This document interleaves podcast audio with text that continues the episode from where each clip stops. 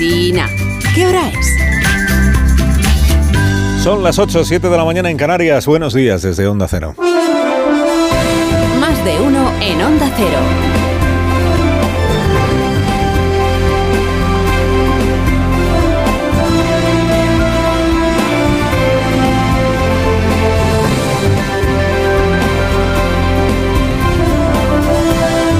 Tal? ¿Cómo están? Bienvenidos a una nueva mañana de radio. Estamos estrenando el 13 de junio del año 2023, que es martes. Téngalo presente, martes 13.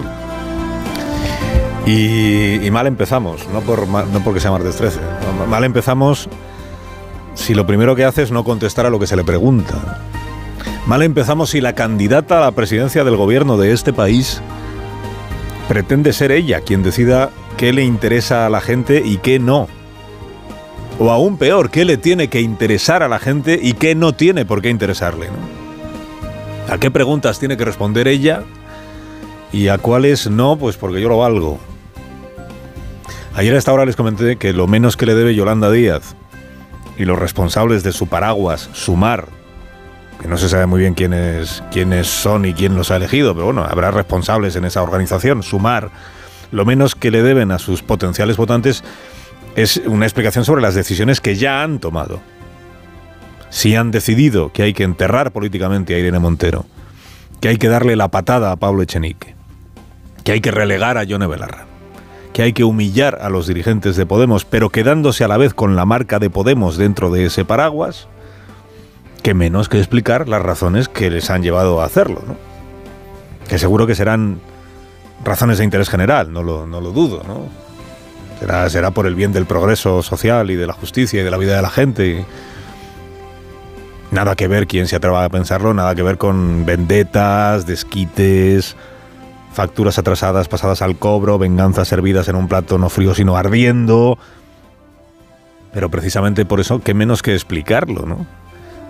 Si hasta hace cuatro días o seis años ayer difundieron en el entorno de Podemos una declaración de Yolanda Díaz de hace seis años en las que bebía los vientos por Irene Montero, decía que era una de las mujeres más importantes del país, la clase, la, la generación que ella desea que tenga protagonismo en el cambio en España, fundamental para que España tenga una oportunidad, se emocionaba hablando de Irene Montero.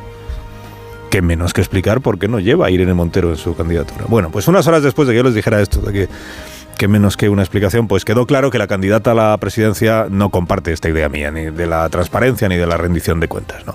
En Luxemburgo le preguntaron los periodistas. Dijeron, oiga, eh, ¿qué hay del veto que le ha puesto usted a Irene Montero? España nos está esperando y quiere que hablemos de sus problemas. Ya, ya. Bueno, pero que, que si es posible, que como quedan todavía algunos días, si es posible que le levante usted el veto a Irene Montero. España lo que está esperando es que hablemos de sus problemas. Ya, pero que Podemos dice que aún está usted a tiempo para incluir a Irene Montero en las listas. Doy por reproducida esta respuesta. ¿Qué respuesta? Dice, ¿qué respuesta? Si no ha respondido a lo que se le había preguntado sobre el veto a Irene Montero. He contestado a esta pregunta. Te fue en resumen, el- las preguntas de los periodistas eran más largas, pero vamos, la, la esencia era esta. España nos está esperando, España nos pedía un acuerdo, pero España a España no le interesa todo esto que tiene que ver con Irene Montero. Dice, "D- doy por, re- por reproducida ya la respuesta que, pero si no ha respondido. Que esto ya es un poco tomadura de pelo. O sea, decir algo después de una pregunta no significa que la hayas respondido, significa que has dicho algo después de la pregunta. Responder es otra cosa. No debería tanto, no debería costarle tanto a, a Yolanda Díaz explicar qué ha pasado, ¿no?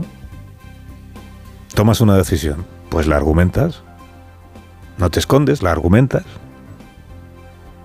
Pues no, la candidata pasa olímpicamente de responder y se permite decir que este asunto, que es el que tiene movilizado al partido que cogobierna España, que se llama Podemos, es que aún existe Podemos y está en el gobierno de España, gracias al cual ella misma es vicepresidenta, gracias a Podemos, Yolanda Díaz es quien es hoy en la vida política española, se permite decir que, no, que esto carece de interés para, para el público votante y para... Pues ya digo, mal empezamos, ¿eh? Mal empezamos. Pues si alguna vez llega presidenta, ya sabemos lo que nos espera, ¿no? Esto es de interés, esto no es de interés. A esto pregunto, a esto no pregunto. A esto sí porque me conviene, a esto no porque me incomoda. Pero siempre de buen rollo, ¿eh? Empatía, sonrisas, calor humano, ya, pero... Bueno, calor humano, díselo a Irene y a, y a Pablo. Y a Belarra, ¿no? Que tampoco es que sean estos los más indicados para pedirle a nadie que rectifique. ¿no? Irene Montero, Yone Belarra, Pablo Echenique, no se recuerda en su ejecutoria una sola rectificación, más bien al contrario, ellos son de perseverar. Pero tienen razón. Los dirigentes de Podemos tienen razón al dolerse de que Yolanda Díaz quiera su marca pero sin ellos dentro. Porque lo que ha ejecutado es una estrategia de tiburón o tiburona de Wall Street. Sea, detecta el estado de ruina de una empresa cuya marca comercial en otros tiempos fue la bomba, le ofrece un plan de salvación, dice, vente conmigo, yo te absorbo, y lo primero que hace es jubilar, deshacerse de todo el equipo directivo. Dice, la marca sí la quiero, pero vosotros no. Ni de broma, vosotros fuera, ¿no? Te quedas con la empresa, pero sin los que montaron la empresa. Dice, esto no es comunismo, esto es capitalismo sin reparos, ¿no? Claro, y ponte a predicar ahora la sororidad.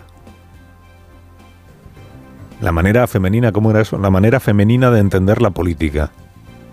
Más empática, más de piel, más, más de entenderse, más de comprender al otro o a la otra. Pues no será con Irene y con Belarra. ¿eh? España estaba pidiendo un gran acuerdo y lo hemos hecho. El resto creo que no tiene demasiado interés. En Podemos, por supuesto, no han hecho todavía ni media reflexión sobre el porqué de que ahora nadie les quiera, ni sobre el porqué del desastre que han sufrido el 28 de mayo, ni sobre por qué la mayoría de la sociedad no ha acompañado a la ministra de Igualdad en su manera de, de hacer política y de ver la vida en general. Toda su energía en Podemos la están consumiendo ahora en debilitar a Yolanda Díaz como izquierdita cobarde, que presta servicios infames a las derechas políticas y mediáticas. Uno de ellos acabar con Irene Montero. Bueno, perseverar en el error no parece una forma inteligente de encarar una campaña electoral en la que vas a tener que pedir el voto por Yolanda Díaz. Eso pena de extinguirte ya del todo, ¿no? Bueno, dicen en, algunos círculos, dicen, no, es que Podemos tiene un plan B, que es que si no aceptan lo de Irene Montero, se salen de la coalición esta que firmaron el viernes y se presentan por su cuenta otra vez. Eh, jurídicamente está la cosa ahí un poco confusa, pero vamos.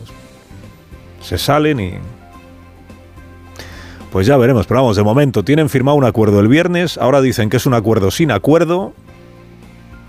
Estamos a cada vez menos días de que se presenten las candidaturas y es que estamos ya a menos de seis semanas de las urnas. Pero como en Podemos saben mucho de ciencia política, pues de victoria en victoria hasta el cierre por defunción. De Yolanda con Irene Montero no es el único desquite que se está produciendo, se está viendo estos días, ¿no? El vicepresidenta Nadia Calviño hace 10 días dio por enterrado a Podemos. Ayer compareció como estrella económica del Peter Team, ¿eh? el equipo de equipazo de Pedro Sánchez, e hizo dos cosas, ¿eh? la señora Calviño. La de siempre, que es eh, cubrirse de flores, el gobierno hace otra cosa, no, pues es un gobierno que lo del el autoelogio lo ha practicado con por encima de sus posibilidades, ¿no? Primera cosa, lo de cubrirse de flores. Y esta segunda, que esta sí es nueva, que es ningunear a su todavía socio de gobierno, es decir, a Yolanda Díaz. Eh, es verdad que el socio minoritario no ha tenido prácticamente influencia en la política económica, pero el balance que yo hago de la gestión de estos años es muy positivo. Muy positivo. Pero vamos, que el socio minoritario, estos que han estado con nosotros cuatro años, estos no han tenido nada que ver. No han tenido influencia en la política económica. La política económica no incluye la reforma laboral, la subida del salario mínimo, banderas de Yolanda Díaz. Pues, pues no. Esto es política laboral en todo caso. Pero en la, la económica, que es de la que hacemos bandera en el PSOE, en esto los de Podemos y Yolanda no. Tampoco es un secreto, así como ya no era un secreto en algunos círculos, en algunos ámbitos, que Yolanda Díaz e Irene Montero no se hablaban y no se soportaban. Tampoco es un secreto que en los últimos cuatro años eh, la señora Díaz y la señora Calviño se, la- las han tenido, se las han tenido tiesas unas cuantas veces. Sobre todo por la rivalidad esta de quién se cuelga la medalla sobre determinadas cosas. Vamos a ir viendo cosas que hasta ahora no se han visto en esto que queda de campaña electoral. Por ejemplo, al Partido Socialista poniendo a circular la idea de que Yolanda Díaz se ha colgado muchas medallas que no eran suyas y ha presumido de tener una gran participación en acuerdos en los que en realidad no pintó nada. Esto lo vamos a ir viendo también. Pero claro, donde las dan las toman y la vicepresidenta segunda se permitió ayer denunciar la pérdida de poder adquisitivo de los españoles y el encarecimiento de las hipotecas, que es una manera de reprocharle al PSOE que en estas dos cuestiones se haya quedado muy corto en su labor de gobierno. O sea, esta gestión económica de la que tan orgullosos están Sánchez y Calviño no parece que satisfaga tanto a la número 3 de su mismo gobierno, que es eh, Yolanda Díaz. Ayer estaba anunciado, por cierto, que la señora Calviño explicaría las líneas generales del programa electoral del PSOE, aunque ella no sea del PSOE porque el PSOE no se cansa de decir que el programa de Feijóo es una incógnita, pero es que el PSOE todavía no ha explicado tampoco qué quiere hacer si gobierna otros cuatro años. Bueno, pues quien esperar ayer que Nadia Calviño diera alguna pista de cómo va a ser el programa electoral, pues se ha llevado un chasco, porque ayer la comparecencia consistió en Feijó, Feijó, Feijó, Feijó y más Feijó. ¿Qué piensa hacer el señor Feijó en materia de la reforma laboral? Votaron en contra de la reforma laboral, eh, han tratado de recurrir todas estas eh, reformas estructurales de nuestro país. Eh, ¿Va a derogar la reforma laboral? Pues no, ya lo dijo aquí el señor Núñez Feijó, tiene la entrevista completa si la vicepresidenta quiere consultarla en nuestra página web. Ya dijo aquí Feijó que derogar no, que retocar, retocar la reforma laboral. Además ahora la COE le está diciendo, oiga, le hemos firmado con los sindicatos, respétenosla, ¿no? Derogar no, retocar sí. La pregunta sigue siendo, ¿y el PSOE qué quiere hacer con España los próximos cuatro años? Además de decir que lo que ha hecho hasta ahora es todo estupendo, que va a decir, claro, es el gobierno, pero para los próximos cuatro años, porque hace cuatro quien prometió derogar la reforma laboral de Rajoy fue Pedro Sánchez. Luego llegó al gobierno y lo que hizo fue retocarla, ¿no? Y fíjese, es que quien más frenó el afán derogador de la reforma laboral de Pedro Sánchez al comienzo de este gobierno de ahora, quien más frenó fue Nadia Calviño. En contra del criterio de Yolanda Díaz y de Pablo Iglesias, que querían derogación total, ¿no?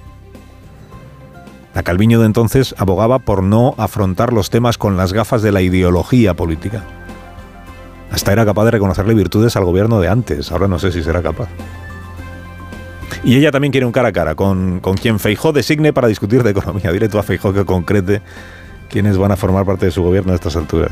Que bueno, pide un cara a cara, no seis, o sea que esto el PP dirá que sí, ¿no? ¿Qué va a decir el PP? Bueno, espérate que el PP no se escaque también del debate de, de la cosa económica. Quieren un debate en el PSOE como el de Pizarro con Solves en el año 2008. Ojo con los debates que los carga el diablo. Que allí compareció Solves, apacible siempre, orgulloso de su gestión económica. Fíjate que la crisis inmobiliaria ya emergía en aquel momento, en la primavera del año 8 en España. Compareció frente al agorero apocalíptico Manuel Pizarro que profetizaba una crisis de caballo y ganó el debate Solves. Lo que pasa es que luego el propio Solves reconoció que quien, tenía, quien, quien había acabado teniendo razón respecto de lo mal que venía todo era Pizarro. Cuidado con los debates. Bueno, Sánchez eleva la apuesta. Sánchez profetiza ahora que si gobierna España, la derecha, si gobierna España la derecha, o sea, Feijó, que estarán en riesgo los fondos europeos. Procedimientos sancionadores. Polarización de los próximos desembolsos del plan de recuperación. Lo estamos viendo en otras partes de Europa. Hay otros socios europeos con gobiernos vamos a decirlo en términos políticamente correctos, extraordinariamente escorados a la derecha, que ya están sufriendo esta situación. ¿Cómo se refiere a Georgia? Querida Georgia Meloni, a la que el día que se vio con ella no le reprocho que sea tan de derechas. En la distancia sí, en la cercanía como que no. Bueno, pues si gobierna la, derecha en España, eh, sépalo usted, se abrirán las puertas del infierno. Úrsula nos dará la espalda, nos quedaremos sin el manguerazo europeo al que tanto debemos, rechinarán los dientes, se hundirá la tierra y arderán para siempre nuestros sueños. Esto se gobierna la derecha. Solo si Sánchez permanece, estaremos salvados del desastre. ¿Quién empieza a sonar ahora presidente apocalíptico y agorero? Carlos Alsina, en Onda Cero.